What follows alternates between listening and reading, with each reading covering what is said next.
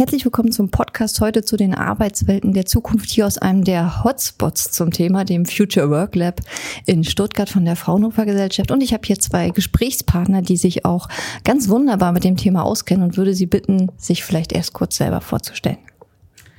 Ja, hallo, ähm, Bernd Woschak äh, ist mein Name, Fraunhofer IAO. Ich bin äh, Teamleiter des Teams Kompetenzmanagement am IAO und bin äh, in der Funktion zuständig äh, für die Lernwelt am, äh, im, im, Future Work Lab. Ähm, da werden wir sicherlich nachher noch drüber sprechen. Mein Name ist Moritz Heimerle, ich bin Institutsdirektor am Fraunhofer IAO und auf den Forschungsbereich, der sich mit Produktion, Entwicklung und neuen Technologien der Visualisierung beschäftigt führen und bin der Gesamtprojektleiter fürs Future Work Lab. Wie lange beschäftigen Sie sich schon mit den Arbeitswelten der Zukunft? Wenn wir ganz ehrlich sind, ich, meine Zeit bei Fraunhofer hat vor zehn Jahren angefangen und natürlich, wenn man im IAO arbeitet, beschäftigt man sich grundsätzlich mit der Frage, wie sich Arbeit in Zukunft weiterentwickelt, entweder dadurch, dass wir Prozesse das hat bei mir so angefangen, in der Fabrik besser machen, ob wir über flexible Arbeitszeiten für Mitarbeiter in starren Schichtsystemen nachdenken oder ob wir Industrie 4.0 dann nutzen, um ja, zukünftige Arbeitswelten auch zu gestalten. Äh, von daher kann ich für mich sagen, vor zehn Jahren und äh, ganz intensiv mit dem Future Work Lab natürlich vor so gut zweieinhalb Jahren äh, wo wir dann an den Start gegangen sind und wo die Arbeit rund um das Thema Zukunft der Arbeit in der Fabrik mit Industrie 4.0 natürlich ganz massiv zugenommen hat. Ja, in meinem Fall ist es auch schon etwas länger her. Ähm, eigentlich angefangen auch vor über zehn Jahren mit dem Thema Früherkennung von äh, Qualifikationsanforderungen. Und äh, das Thema hat sich dann so ein bisschen jetzt aktuell natürlich weiterentwickelt in Richtung Digitalisierung und Industrie 4.0, wo wir es praktisch direkt äh, rübergenommen haben. Und ja, ich glaube, das, das lässt uns auch die nächsten zehn Jahre nicht mehr los. Ähm, als Sie beide irgendwann mal angefangen haben zu studieren, ist ja keiner von Ihnen an die Uni gegangen und hat gesagt, ich möchte Arbeit der Zukunft studieren. Nichtsdestotrotz ist es heute in aller Munde. Ist es tatsächlich so, dass dieses Arbeitswelten der Zukunft so ein Thema ist, das jetzt ganz aktuell ist, oder ist das eigentlich etwas, was einen sowieso immer begleitet? Ich würde sagen, Arbeitswelten der Zukunft ist ein Gegenstandsbereich, auf dem wir arbeiten. Eigentlich arbeiten wir daran, neue Technologien nutzbar zu machen für Unternehmen. Und äh, wenn wir in Deutschland insbesondere in die Produktionsunternehmen reinschauen, dann hat das eben nicht nur was damit zu tun, dass es äh, Automatisierungstechnologien gibt, die immer besser und für immer kleinere Stückzahlen und damit für immer mehr äh, Prozesse möglich werden, sondern es hat vor allem was damit zu tun, dass die Mitarbeiter, die in der Fabrik arbeiten, mit neuen Technologien ausgestattet werden. Jeder vierte Euro, den wir in Deutschland äh, verdienen, wird in der Fabrik verdient, jeder zweite Euro in den angrenzenden Industrien. Und damit zeigt das eigentlich ganz stark, dass ähm, jede Veränderung, die wir in der Produktion haben, eben eine direkte Auswirkung hat auch auf die Menschen, die dort arbeiten, auf denen ihr, ihren Wohlstand und aber eben halt auch auf denen ihre Tätigkeiten und Prozesse, die sie ausführen. Deswegen ist ähm, ja die Beschäftigung mit der Zukunft der Arbeit eigentlich eine, die es auch die nächsten 100 Jahre geben wird, mit ganz großer Sicherheit, weil es eigentlich darum geht, neue Technologien nutzbar zu machen und damit Prozesse besser zu machen, wettbewerbsfähiger zu machen, damit Beschäftigung zu halten und neue spannende Jobs zu entwickeln. Ja, also das Thema Arbeitswelten der Zukunft, äh, Zukunft der Arbeit, Arbeit der Zukunft ist eigentlich äh, jetzt in unseren Bereichen ein ständiges, äh, kann man sagen, ist eigentlich ein Generalforschungsthema, mit dem wir immer wieder Berührungspunkte auf unterschiedlichen Ebenen haben. Ansonsten glaube ich, weil Sie gefragt haben, ist es denn so ein ähm, allgemeines Thema, das uns umtreibt, ähm, glaube ich, dass es ein bisschen auch lebensphasenabhängig ist, ja, ob man sich damit beschäftigt oder nicht. Gerade so, wenn man nach dem Studium und überlegt, überlegt, wo geht denn die Reise hin oder eine Berufsorientierung. Ähm, das sind ja auch so Gruppen, mit denen wir zu tun haben oder wo immer mehr Anfragen kommen. Ähm, äh, wie sieht denn die Arbeit der Zukunft aus? Äh, gerade in dieser Phase der Berufsorientierung ähm, ist es sicherlich ein Thema, äh, wo man sich dann mal noch mal anders beschäftigt oder andere Fragen stellt. Aber gerade weil Sie gerade, weil Sie das Stichwort Berufsorientierung genannt haben, ähm, es gibt ja diese These, dass all die Menschen, die jetzt ihren Abschluss machen, in ihrem Leben acht verschiedene Berufe haben werden, von denen sechs noch gar nicht erfunden sind. Wie kann man denn da Berufsorientierung machen? Ja, also das ist in der Tat äh, ein schwieriges Feld. Ähm, äh, wir haben es aktuell ähm, in, mit der Diskussion auch zu tun mit, mit äh, Arbeitsvermittlern äh, zum Beispiel, die ja ähnliche, äh, vor ähnlichen Problemen stellen, stehen, vielleicht mit, mit Personen zu tun haben, die ähm, in ihren äh, Berufen äh, nicht mehr so ganz äh, zu Streich kommen und jetzt äh, sich äh, Fragen stellen, wie kriegen sie die Person in Arbeit und wo sind da sozusagen die zukünftigen Entwicklungsmöglichkeiten. Ähm, die Frage stellt sich für diese Gruppe auch, äh, Arbeitsvermittler, ein ganz zentrales Thema. Und die Antworten sind natürlich nicht einfach äh, dazu. Aber jetzt gut, acht verschiedene Berufe äh, und sechs davon sind noch nicht erfunden, ähm, äh, würde ich jetzt mal stark bezweifeln. Ähm, natürlich gibt es immer wieder Berufe, die sozusagen ähm, äh, nicht mehr existieren ja, oder aufhören zu existieren, äh, auch der Ausbildungsgänge und so weiter. Aber wir haben auch sehr, sehr viele äh, klassische Berufe, die sich in sich stark verändern durch zukünftige, durch neue Anforderungen. Ja. Also ein äh, ähm, Indust Industriemechaniker, ähm, äh, der lernt heute völlig andere Dinge, äh, als er vor 20 Jahren äh, gelernt hat. Und das sind teilweise hochmoderne äh, Berufe äh, aktuell, je nachdem auch wie der Ausbildungsbetrieb aussieht und so weiter. Also äh, kann man nicht so einfach sagen, sagen. Ich glaube, es gibt viele Berufe, wird es auch in Zukunft äh, noch geben. Ja, die haben aber, die sind inhaltlich ganz anders. Die werden ganz anders geschnitten sein. Wollen wir vielleicht den Industriemechaniker kurz an der Stelle mal äh, begutachten, was er vor 20 Jahren gelernt hat und was heute? Also für mich gibt es äh, in der Frage, welche Kompetenzen brauchen wir denn für die Zukunft, eigentlich immer so drei Ebenen, die, äh, die ich interessant und spannend finde. Vielleicht können wir das an einem Industriemechaniker-Beispiel äh, uns mal anschauen. In der Vergangenheit wird es so gewesen sein, dass der Industriemechaniker seine Ausbildung genossen hat, äh, da natürlich dann Kompetenzen mitgenommen hat. Die werden auf mechanischer äh, Arbeit liegen. Der wird den Umgang mit Maschinen, äh, Drehen, Fräsen, Bohren, vielleicht auch äh, Schweißen mit Robotern und ähnliche Technologien natürlich ähm, erlernt haben. In der Zukunft stellt man sich die Frage, ob es bei diesen Technologien bleibt oder ob die natürlich anders aussehen. Ähm, ich glaube, grundsätzlich gibt es so drei Ebenen, die, ähm, die für so jemanden wichtig sind. Das eine ist, sind die Grundfertigkeiten. Da gehören natürlich Sachen dazu, die er in der mechanischen Ausbildung genossen hat. Da gehören aber auch Dinge dazu, die wir schon viel früher Menschen beibringen. Äh, ich glaube, dass äh, die Grundfertigkeiten Lesen, Schreiben äh, und Denken durchaus in Zukunft auch noch ganz wichtig sein werden, obwohl wir Alexa haben, die uns vielleicht E-Mails schreibt, den Kühlschrank bestückt oder ähnliches tut. Ähm, trotzdem wird es nötig sein, dass wir ein paar Grundfertigkeiten haben, die auch in die Richtung Initiative, Engagement, ähm, Verständnis von Prozessen und deren Zusammenhängen gehen. Und ähm, das ist aber in Zukunft, glaube ich, eher eine Grundanforderung an das, was wir tun können und müssen. Darüber hinaus wird es darum gehen, so ein Stück weit eine digitale Grundfertigkeit zu, zu haben, klar, ähm, um eben in dem, was wir alle New Work nennen, also in diesen modernen Arbeitsumgebungen dann auch bestehen zu können. Also äh, denke ich, geht es vor allem auch darum zu verstehen, zu interpretieren, einordnen zu können, was in der digitalen Welt passiert und ob das gut ist, schlecht ist, richtig ist, was wir da für Schlüsse draus ziehen dürfen. Also wenn der Industriemechaniker der Zukunft äh, von seiner Maschine angefragt wird, dann gilt es für ihn eben doch zu interpretieren, welchen Fehlerfall haben wir da, muss ich schnell reagieren, ähm, brauche ich vielleicht auch gar nicht drauf reagieren, ist es vielleicht auch gar keine echte Anfrage, die da auf mich zukommt und ähnliches.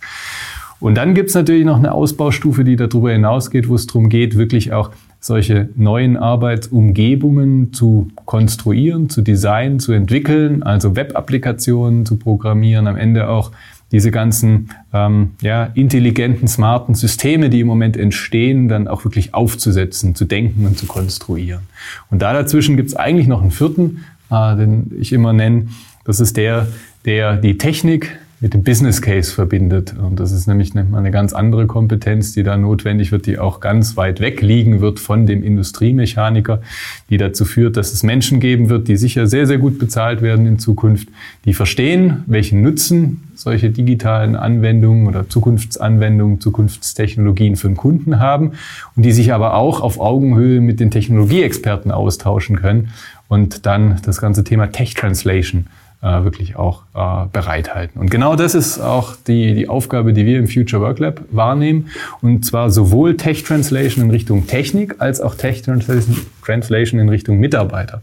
Ähm, und äh, damit die Aufgabe zu übernehmen, auf der einen Seite Anwendungen zu finden in Betrieben, die solche zukünftigen Verbesserungspotenziale heben, aber eben auch Anwendungen zu finden und zu verstehen, welche Veränderungen für den Menschen dann stattfinden und wie wir den überzeugen und motivieren können, in diesen Umgebungen zukünftig Spaß am Arbeiten zu haben. Du sprichst damit einige äh, soziale Kompetenzen äh, natürlich an, äh, die auch vor 20 Jahren eine Rolle gespielt haben bei Industriemechanikern, aber jetzt sozusagen in, eine ganz andere, in einem ganz anderen Setting ähm, äh, stattfinden müssen und neue Umgebungen vorfinden. Ähm, das kann vielleicht in agilen Teams, also die Anforderung sein, in agilen Teams zu arbeiten oder einfach andere Kooperationen, andere Schnittstellen einzugehen und, und auszufüllen. Ähm, all das steckt drin. Das wird sicherlich nur in sehr progressiven äh, Betrieben äh, der Fall sein, aber auch die gibt's äh, ja in, auch im Ausbildungssektor. Und äh, fachlich, ähm, äh, wie du äh, beschrieben hast, ist es ganz klar auch eine, einfach eine breitere Basis. Vielleicht weniger tief, aber dennoch in der, in der Breite und ganz klar Fachkompetenz bezogen, ähm, weniger, vielleicht etwas weniger Mechanik, ja, und bisschen mehr IT und Elektrotechnik, die, die Grundfachkompetenzen in, in dem Bereich dann eigentlich sind was, was in Industrie 4.0 äh, sozusagen von eine Rolle spielt. Also zusammengefasst kann man auf jeden Fall sagen, dass auf der einen Seite ähm, die IT-Kompetenzen natürlich und die Digitalisierungskompetenzen in jedem Maß größer werden, auf der anderen Seite vermutlich die handwerklichen Kompetenzen weniger zum Tragen kommen, weil ich meine, früher hat man noch selbst gedreht und gefräst, mittlerweile macht das sowieso die Maschine für einen und dass es sozusagen nur darauf ankommt, dass man versteht, ob die Maschine das Richtige tut oder nicht und dann eben sich äh, ja dementsprechend mit den Teams und so weiter arrangieren kann. Ja, ja und nein zugleich. Ich glaube, die größte Herausforderung, die wir in unseren Projekten der, der wir heute begegnen in den Projekten mit den Unternehmen, ist gar nicht mal so arg die, dass die Betriebe sich über diese ganz intensiven Zukunftskompetenzen äh, Gedanken machen. Das ist eine Herausforderung auf der einen Seite, die insbes der insbesondere die Lernwelt begegnet. Bernd, da kannst du sicher nachher noch was dazu sagen. Wenn wir auf die praktischen Umsetzungs- und Einführungsprojekte für Industrie 4.0 Technologien schauen, dann ähm, merken wir, dass es eigentlich schon noch viel früher hapert, nämlich in dem Grundverständnis für Digitalisierung. Digitalisierung findet bei uns allen täglich statt, aber im privaten Umfeld. Und das ist was ganz anderes wie ähm, in einem beruflichen oder Fabrikumfeld. Die Fabrik ist heute Steinzeit, was Digitalisierung angeht. Da ziehen Dinge ein wie Smartphones und Datenuhren, die wir im Privatleben schon lange nutzen. Also eigentlich sollte das eine gute Ausgangsposition sein. Aber wir sehen immer wieder, dass das Verständnis für Anwendungen solcher Commodity-Technologie im Fabrikumfeld für viele einfach noch eine ganz neue ist und dass dieses Verständnis noch nicht so richtig da ist und dass wir dafür Verständnis sorgen müssen. Und eigentlich, und das machen wir in vielen Workshops, äh, zeigen wir dann auch gern auf, dass dieses diese Wirkung dieser Technologien eigentlich gar keine anderen sind wie die, die im Privatleben sind. Wir, wir machen ganz viele Workshops mit Betriebsräten, Mitarbeitern, Managern, ähm, die uns ähm, am Anfang sagen, wenn wir sie fragen, was ihre Lieblings-App ist, dass sie Google Maps gerne nutzen, in Facebook unterwegs sind oder Instagram-Account haben und ähnliches, dass sie sich aber dann schon Gedanken machen, wenn es in der Fabrik um die Nutzung von personenbezogenen und in Echtzeit entstandenen Daten geht. Ähm, also wir haben auf der einen Seite natürlich die Awareness für das Problem. Auf der anderen Seite verstehen wir noch nicht so richtig, wie die Anwendung in der Fabrik ist und wie die Auswirkungen von solchen Dingen dann sind.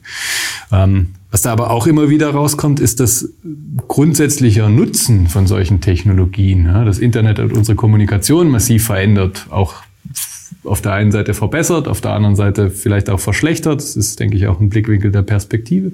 Aber sicherlich intensiviert. Und ähm, dass das auch ein Vorteil sein kann für Produktion, das sehen natürlich auch ganz viele. Aber dass man sich natürlich über die Kompetenzen, die wir in Zukunft brauchen, um mit Technologien umgehen zu können, nicht so richtig klar ist. Das ist eine Herausforderung, mit denen, Bernd, begegnet ihr vielen Unternehmen. Und da ja, denke ich, habt ihr auch ganz viele Angebote und, und Leistungsangebote, die da helfen können. Ja, also im ersten äh, zunächst mal, wie du es, es gerade ja beschrieben hast, geht es da erstmal um Be Bewusstseinsbildung, ja, sozusagen, also Awareness Raising für das, was passiert denn da eigentlich und, und äh, wo betrifft es mich dann vielleicht auch in meiner, in meiner Rolle und in meiner Position. Äh, und dann äh, geht es äh, fließend über in das Thema, also so spielen wir das zumindest im, im, im Lab, ja, im Future Work Lab, äh, in das Thema Partizipation, ja, also die, die Beteiligten da wirklich mitzunehmen und, und äh, zu beteiligen an den Prozessen, idealerweise. Manchmal ist es leichter gesagt als getan. Ja, aber ähm, das ist eigentlich äh, die, die Idee dahinter, um wirklich Motivation zu schaffen und Akzeptanz äh, zu schaffen. Das äh, scheint uns zunehmend ein, ein, ein Problem äh, zu sein, dass viele Technologien einfach sozusagen Einzug halten in, in der Produktion und dann ähm, vielleicht aufgrund äh, von, von Widerständen an verschiedenen Stellen, äh, offen oder verdeckt, ähm, äh, scheitern oder einfach nicht zum Fliegen kommen, ähm, aus ganz anderen Gründen ähm, und nicht technischen. Ja? Und das in den Blick, zu nehmen und wirklich äh, sich bewusst zu machen, das, das äh, sehen wir da ganz wichtig äh, an. Und ansonsten äh, natürlich klar, Thema Kompetenzentwicklung allgemein. Äh, wir werden immer gefragt, ja, was sind denn jetzt so die zentralen Kompetenzen, die, die, die dann da wichtig sind? Ja? Und da kann man so ein paar allgemeine nennen, ja. Aber wenn man ehrlich ist und, und aufs Detail schaut, dann wird es schnell ganz dünn. Ja, und das liegt einfach schlicht und einfach daran, dass sich natürlich die Unternehmen, so wie äh, Moritz auch schon gerade beschrieben hat, auf unterschiedlichen, in unterschiedlichen Stadien befinden. Ja, und alle irgendwie äh, historisch oder, oder spezielle, in einer äh, speziellen Situation äh, befinden, auf besonderen Märkten, wie auch immer, in, in, in spezifischen Kontexten. Und aus der heraus müssen, müssen die Unternehmen oder die Organisationen eigentlich ihren, ihr Umfeld betrachten und sich ernsthaft fragen, wenn ich diese oder jene Technologie einführe, ähm, was tut sich denn da bei mir? Ja, wie verändern sich denn Arbeitsaufgaben? Wie verändern sich denn Arbeitstätigkeiten? Wer ist da davon betroffen? Welche Rollennetzwerke ähm, verändern sich dadurch vielleicht auch? Dann würde die Frage kommen, was heißt es denn jetzt für, für die Kompetenzen von unseren Leuten oder von dieser oder jenen Zielgruppe von den Facharbeitern, von den An- und Ungelernten, von den Managern, äh, von, äh, von den Meistern, äh, wen auch, wem auch immer, ja. Aber das sind völlig andere äh, Levels ist, äh, die, die dann ganz andere Antworten äh, wiederum herausfordern äh, und herausbringen. Und dann als allerletztes, und das ist die Frage, die wir oft als allererstes stellen, können wir dann ähm, sagen, welches Lernformat oder wie können wir dann jetzt sozusagen die Kompetenzen, die ich dann hoffentlich identifiziert habe, auch relativ spezifisch und konkret, welche Lernformate passen denn da dann eigentlich und welche können wir sinnhafterweise in unserer Produktion äh, hoffentlich arbeitsnah und, und, und äh, sehr praktisch orientiert äh, anwenden. Ja, also, und wir, die Frage stellen wir oft als allererste. Wir waren ja gerade schon bei den äh, verdeckten oder auch offenen Widerständen. Das ist ja sowieso immer ein äh, heißgeliebter Spruch vieler Arbeitnehmer. Das haben wir schon immer so gemacht. Das läuft seit 20 Jahren so. Das ist nicht nur, glaube ich, in, in der äh, im Industriebetrieb und in der Produktion, sondern gibt es ja auch durchaus dann viel auf den Management-Ebenen, dass die Leute eben an gewisse Prozesse nicht ran wollen oder dass eben die Mitarbeiter nicht mitziehen. Ähm, hinzu kommt, dass ja die Digitalisierung, ähm, klar, dass man für seinen Beruf was Neues lernt, ist nicht neu, aber die Geschwindigkeit und die Menge ist ja durchaus ähm, jetzt eine andere. Ähm, wie begegnet man diesem Problem? Wie kann man die Menschen dazu motivieren, das zu machen, auch die Unternehmen dazu motivieren, das zu machen, diese Probleme irgendwie gemeinschaftlich anzugehen. Also was wir äh, im Lab entwickelt haben, ist eine Vorgehensweise, die Unternehmen hilft, zunächst mal die richtigen Anwendungsfälle also Industrie 4.0 Anwendungen und damit auch Veränderungen von Arbeit in den Prozessen der Fabrik für sich zu finden. In einem Produktionsassessment 4.0 gehen wir üblicherweise in die Firmen rein, schauen uns die Prozesse an, schauen uns die Informationsflüsse an, die da stattfinden, vielen Schnittstellen und Systembrüche, die es dort gibt und empfehlen dann auf Basis von einer wirklich tiefen Analyse dieser ganzen Abläufe, welche Anwendungen denn am meisten Sinn machen könnten. Da kommt in der Regel eine Longlist an Anwendungen raus, 40, 50 Themen, die über den gesamten Wertstrom spannend sein könnten. Und das kondensieren wir dann runter auf 10 bis 15 greifbare Anwendungen. Und an der Stelle ist es so, dass es wieder mal, das ist ja auch nicht ganz neu, wichtig ist, partizipativ die Mitarbeiter wirklich einzubinden, nämlich bei der Frage, wie solche Anwendungsfälle eigentlich äh, ja, in die Arbeitsorganisation integriert werden. Und um von 50 auf 15 Anwendungsfälle runterzukommen, müssen Sie als dann in dem Fall eben Management auch bewerten können, warum sie denn diese 15 auswählen. Also überhaupt mal Nutzen zu identifizieren von solchen Anwendungen, ähm, Potenzial, was spart's, was macht's flexibler, was bringt's an Qualität, was bringt's an Geschwindigkeit fürs Unternehmen. Das sind schon ganz wichtige Dinge und das ist eben Arbeit, sowas zu tun. Das ist auch ein Stück weit ähm, ja kreative und intellektuell anspruchsvolle Arbeit. Ähm, da sind die Unternehmen bei Fraunhofer ganz gut aufgehoben mit solchen Beratungsunterstützungen, äh, die wir dort geben können. Und wenn wir dann an dem Punkt angelangt sind, dass wir 10 bis 15 spannende Use Cases identifiziert haben, dann gehen wir wirklich mit den Mitarbeitern rein und identifizieren den Weg, wie wir das einbringen wollen. Weil da geht es uns ähnlich wie euch. Die erste Frage, die uns da entgegengestellt wird, ist eben die, brauche ich ein Tablet, brauche ich eine Datenuhr, brauche ich eine Brille, was für eine Technologie ist es denn? Ne? Ähm, und wir ähm, sind große Fans davon geworden, in der Vorgehensweise, die wir entwickelt haben, eben zunächst mal zu schauen, wer ist überhaupt dran beteiligt was muss der eigentlich für Funktionen in so, einer, so einem Anwendungsfall haben? Mit wem kommuniziert er, mit wem auch nicht? Was ist für wen sichtbar? Welche Daten fallen an? Und die letzte Frage, die in dem Vorgehen dann eben zu beantworten ist, ist, mit welchem Werkzeug wird es erledigt? Und äh, das hat bisher sehr, sehr gut funktioniert. Das führt dazu, dass die Mitarbeiter sich ihren eigenen Anwendungsfall selber maßschneidern für ihre Umgebung.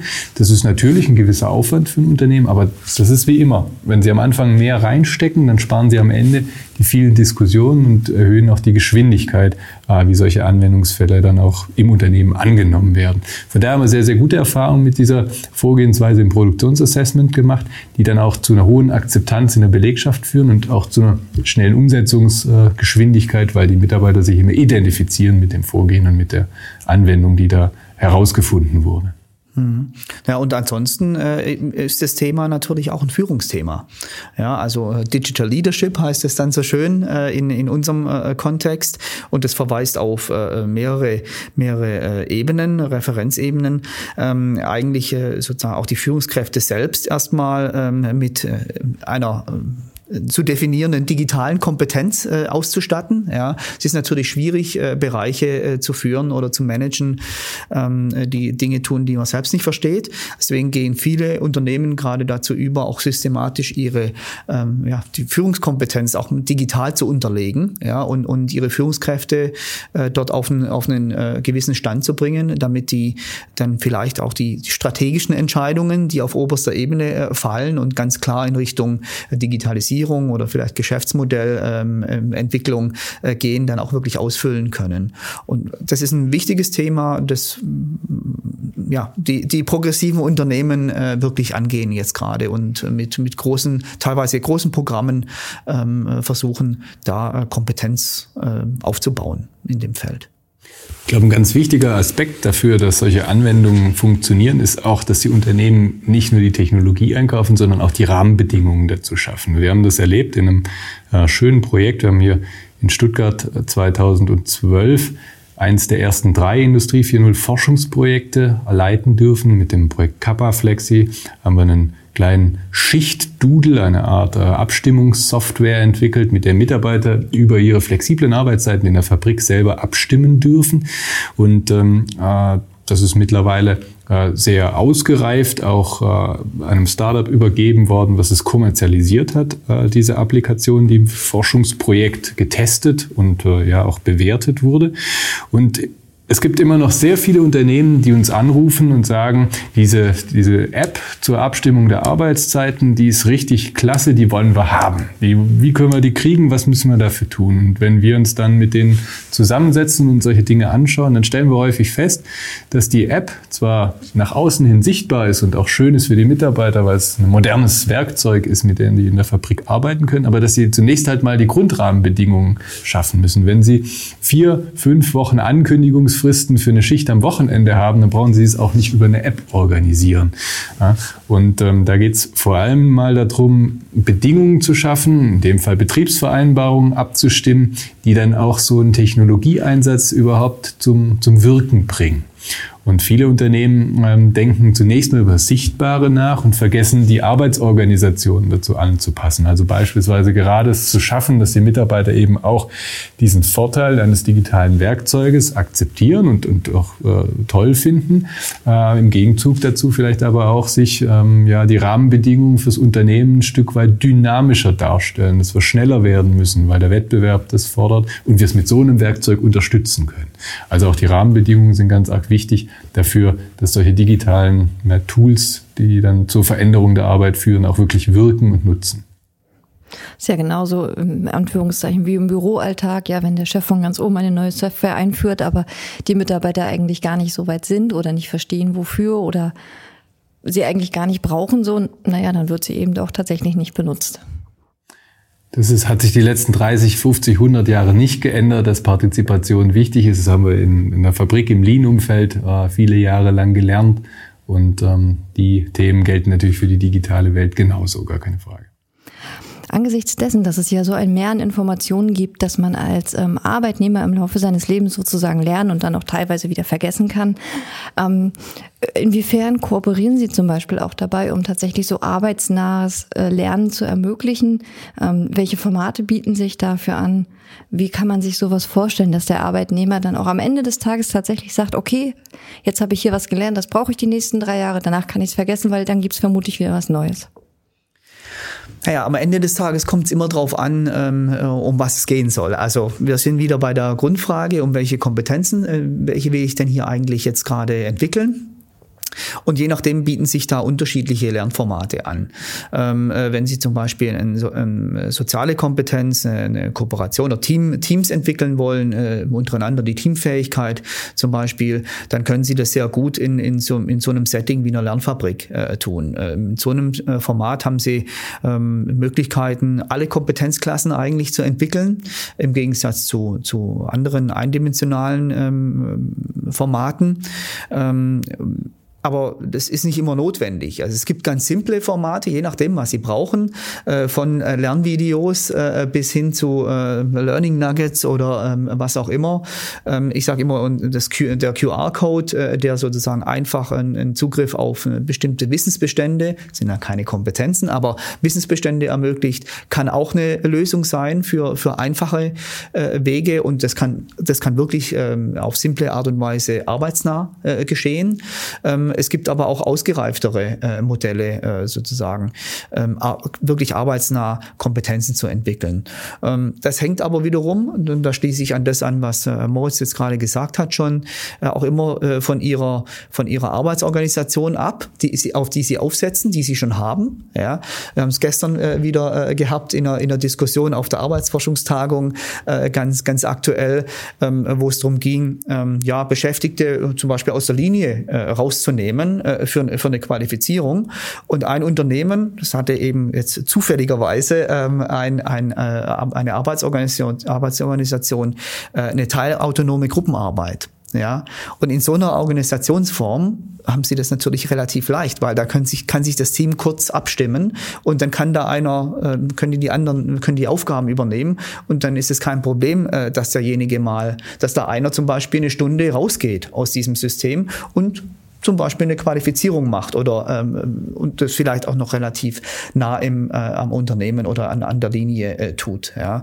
In anderen ähm, Settings ist es ein Riesenakt ja, zum Beispiel. Ja, äh, also arbeitsorganisatorisch und wiederum äh, natürlich auch die Frage, ähm, wie, wie ist es denn bisher mit der, mit der Lernförderlichkeit oder der Lernkultur äh, auch im, im Unternehmen oder in dem jeweiligen Bereich bestellt. Ja, wenn Sie, wenn Sie an viel Veränderungen gewohnt sind und, und sozusagen so ein, ähm, eine ungeschriebene Gesetze haben, wie Sie damit umgehen und wie, wie Lernen äh, geschieht, äh, wenn es also eine, eine ausgeprägte Lernkultur gibt in einem bestimmten Bereich, dann fällt Ihnen das auch leicht, wenn es eine neue Software gibt oder eine neue Technologie. Das sagen halt manche Unternehmen hier, dann gehen die Leute halt zur Schulung und dann machen die das und dann läuft es auch, ja, wenn man an den Wechsel gewohnt ist. Wenn Sie an Arbeitsplätzen arbeiten, in denen sich die letzten 15 Jahre so gut wie nichts verändert hat, ja, und äh, vielleicht auch wirklich nicht gefördert wurde, ähm, äh, vielleicht auch wenig Partizipation betrieben wurde, dann dürfen Sie sich nicht wundern, äh, wenn dann bei größeren Veränderungen äh, sich die Leute schwer tun äh, damit. Ja, die sind sozusagen, die haben diese dies, äh, Flexibilität einfach nicht eingeübt und sie war auch vorher nicht gefragt und nicht gewünscht. Und dann ist es schwierig, den Schalter umzulegen. Und je nachdem haben natürlich auch wiederum Bereiche oder Unternehmen unterschiedliche Ausgangsvoraussetzungen, um dann auf das Thema Lernen, äh, beim Thema Lernen aufzusetzen. Also am Ende des Tages kommt es darauf an, dass die Unternehmen tatsächlich auch bereit sind, Zeit und Energie und Ressourcen zu investieren, um all diese Dinge nicht nur gründlich quasi zu durchleuchten und sich im Vorfeld Gedanken zu machen, sondern sie dann eben auch kontinuierlich und gemeinsam mit allen umzusetzen.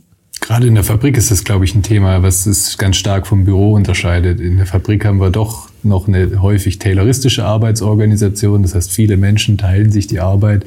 Und wenn einer fehlt, dann funktioniert der Prozess nicht mehr. Das bedeutet, wir brauchen entweder jemanden, der denjenigen ersetzt, also eine Überkapazität, was für die Unternehmen Investitionen bedeutet.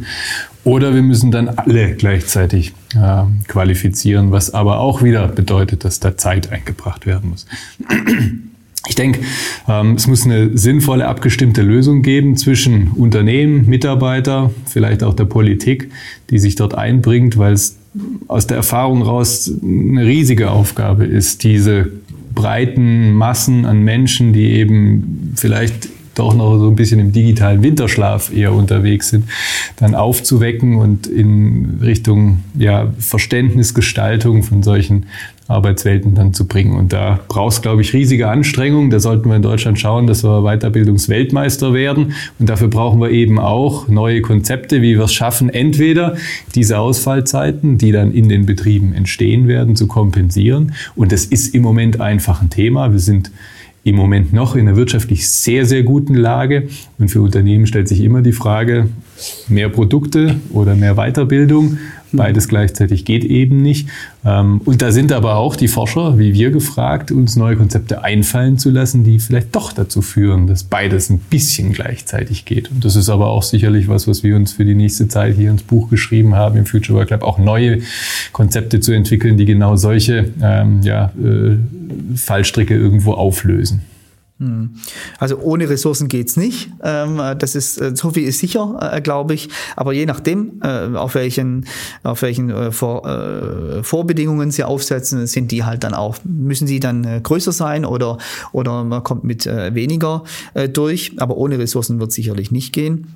Ähm, wir werden aber, glaube ich, auch in den nächsten Jahren jetzt, weil du die politische Seite angesprochen hast, bestimmt viele Anstrengungen sehen, ähm, unterschiedlichste ähm, Lernmöglichkeiten oder Lernformate zu, ja, zu testen und auszuprobieren, digitalisiert oder nicht digitalisiert oder in oder blended, wie auch immer. Da werden wir, glaube ich, viele, viele Initiativen sehen und bestimmt auch das eine oder andere im Lab umsetzen können oder angehen können. Tja, dann sozusagen zur Hauptfrage. Hat denn das Wissenschaftsjahr Arbeitswelten der Zukunft dazu beigetragen, den digitalen Winterschlaf ein bisschen aufzubrechen? Mit Sicherheit. Also ein Wissenschaftsjahr hat ja auch die Funktion, das Thema groß zu machen, zu positionieren. Es sind unendlich viele Veranstaltungen in Deutschland passiert. Wir hatten mit dem Future Work Lab und auch mit allen Teams am Fraunhofer IAO äh, unzählige Beiträge zu verschiedenen Vorträgen, zu verschiedenen Präsentationen, zu Veranstaltungen, zu großen Tagungen, wie es jetzt die Arbeitsforschungstagung hier in Stuttgart war, geleistet. Wir haben das, äh, den Inno-Truck äh, des BMBFs mitbestückt. Wir haben die MS Wissenschaft mit ähm, äh, mit Material und mit Use Cases versorgt. Und ich denke schon, wenn wir sich allein anschaut, wie viele Menschen auf diesen Veranstaltungen waren, wie viele Menschen dann auch die Diskussion gesucht haben und die Information gesucht haben, damit ähm, tut so ein, so ein Land wie Deutschland natürlich schon mal ganz viel auf der Metaebene, um ein Thema spannend und überhaupt äh, ja, gut positioniert am Ende auch darzustellen. Das bringt sicherlich ganz viel, aber eben halt auch auf der Metaebene. Und ähm, die, der konkrete Übertrag ins Unternehmen, der wird eben dann wieder nur dann gelingen, wenn wir dafür auch Zeit und Hirnschmalz investieren.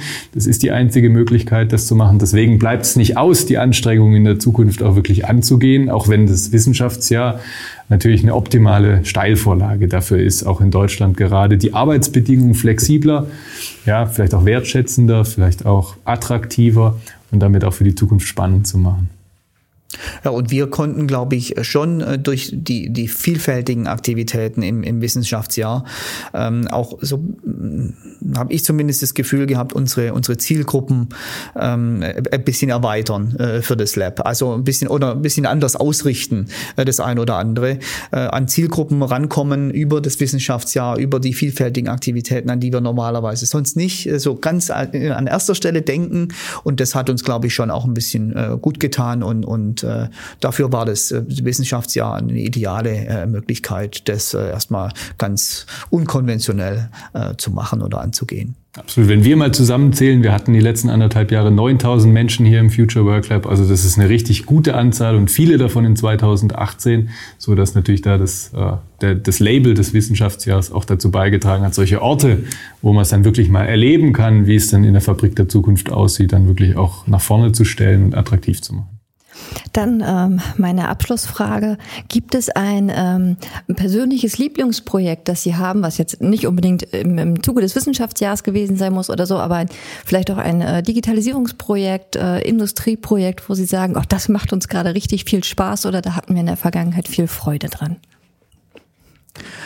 Mm, äh, da, da, da nehme ich mal ein, ein äh, Industrieprojekt äh, sozusagen, das wir aktuell durchführen. Ähm, das ist so ein, auch eine etwas unkonventionellere Geschichte, eigentlich ein, ein Projekt bei einem klassischen Maschinenbauer aus, der, aus unserer Region hier, ähm, die in, in Form von so einem kleinen Start-up eigentlich eine Idee ausgegründet haben und jetzt die Idee verfolgen, sozusagen das Thema ja, Personalentwicklung as a Service ähm, äh, anzubieten, ihren Kunden, ihrer sehr großen äh, Kundenbasis sozusagen als, als äh, Beratungsplattform ein, ein, ein, Stück weit. Und äh, da finde ich, da steckt, ähm, weil es dann ein abgegrenztes Feld ist und, und einen ganz bestimmten Fokus hat und diese so diese Start-up-Mentalität, die da drin steckt, die macht, äh, das macht viel Spaß, ähm, äh, das, das äh, weiter zu verfolgen. Und ich glaube, da steckt auch viel drin, äh, ja, Netzwerke zu nutzen und, und äh, so, ein, so eine Idee äh, auszurollen äh, in einem bestimmten Bereich da. Ja, das, das ist so gerade die, unser Thema. Ähm, das auch eben stark natürlich mit dem Thema Kompetenzentwicklung, äh, Kompetenzmanagement zu tun hat. Ähm, Unternehmen dazu zu befähigen äh, und zu unterstützen, ihren Weg äh, in, in, durch den Dschungel zu finden. Ja. Ja, wir hatten es gestern auf der Arbeitsforschungstagung wieder gesehen. Es gibt ja unendlich viele Projekte, die sich auch ganz unterschiedlichen Themen und auch teilweise sehr unterschiedlichen Motiven unterwerfen äh, im Kontext des Wissenschaftsjahrs. Ich würde auch ein Projekt ähm, äh, herziehen, was wir äh, in 2018 in, in eine der nächsten Runden geschickt haben. Wir haben ein Innovationsnetzwerk bei uns am IAO laufen zum Thema Produktionsarbeit 4.0, das jetzt ins äh, fünfte und sechste Jahr geht. Die vier Jahre zuvor hat man sich ganz stark damit beschäftigt, Industrie 4.0 überhaupt mal zu definieren, die Auswirkungen zu verstehen und erste Anwendungsfälle ähm, zu entwickeln.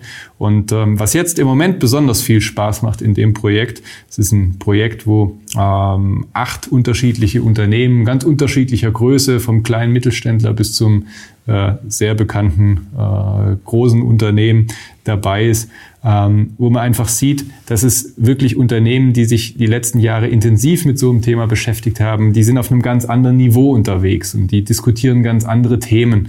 Und da reden wir nicht mehr nur über einzelne Anwendungen, da reden wir darum, wie das Produktionssystem sich verändern kann, also wie das, was wir in Digitalisierung mittlerweile verfügbar haben, auch in die DNA der Mitarbeiter wirklich aufgenommen werden kann und für die zum täglichen Normalfall wird.